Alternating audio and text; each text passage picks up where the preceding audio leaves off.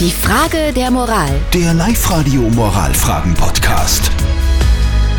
Wir kümmern uns um die Frage der Moral, die uns die Verena gestellt hat. Ja, die macht sich nämlich große Sorgen um ihre Freundin. Die hat uns auf Facebook diese Frage der Moral geschickt. Äh, Sie braucht jetzt euren Rat. Sie schreibt uns da, bei einer Freundin von mir, da sitzt das Geldbörsel recht locker. Sie kauft andauernd neue Sachen, dabei sicher nicht das Billigste. Und vieles, was sie gar nicht braucht, ist natürlich grundsätzlich ihre Sache. Aber ich weiß, dass was sie verdient und das macht mir Sorgen. Soll ich mit ihr reden, ob sie nicht vielleicht kaufsüchtig ist und sich Hilfe suchen soll? Du hast gesagt, sie äh, soll auf jeden Fall die Freundin anreden. Und Ja. ich habe gesagt, naja, also es ist ihr Geld, oder? Also nur wenn es ihr schlecht geht, dann sollte sie schon ansprechen.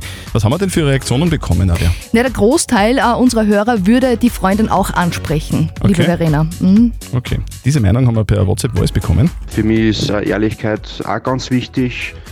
Und wenn das eine Freundin ist, dann kann ich das ohne weiteres sagen, dass ich es wirklich darauf aufmerksam mache, ob sie überhaupt weiß, was sie da kauft oder dass sie es vielleicht gar nicht braucht, was sie da kauft. Aber einfach wegschauen und sagen, ja, es ist ihr Geld, wird schon, ja, sie muss selber wissen, findet ich persönlich da in der Hinsicht nicht in Ordnung. Soll die Verena ihre Freundin, die möglicherweise ein kleines Problem hat, vielleicht kaufsüchtig ist, sie darauf ansprechen oder sie sagen, naja, es ist ihr Geld, soll tun, was sie glaubt. Was sagt unser Moralexperte Lukas Kehlin von der katholischen Privatuni in Linz dazu?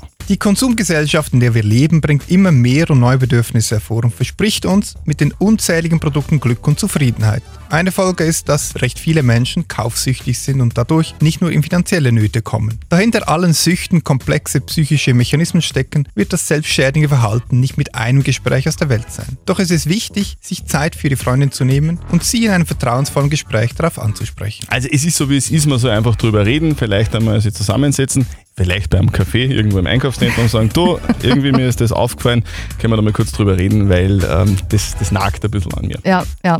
Das könnte sein. Die Frage der Moral. Der Live-Radio Moralfragen-Podcast.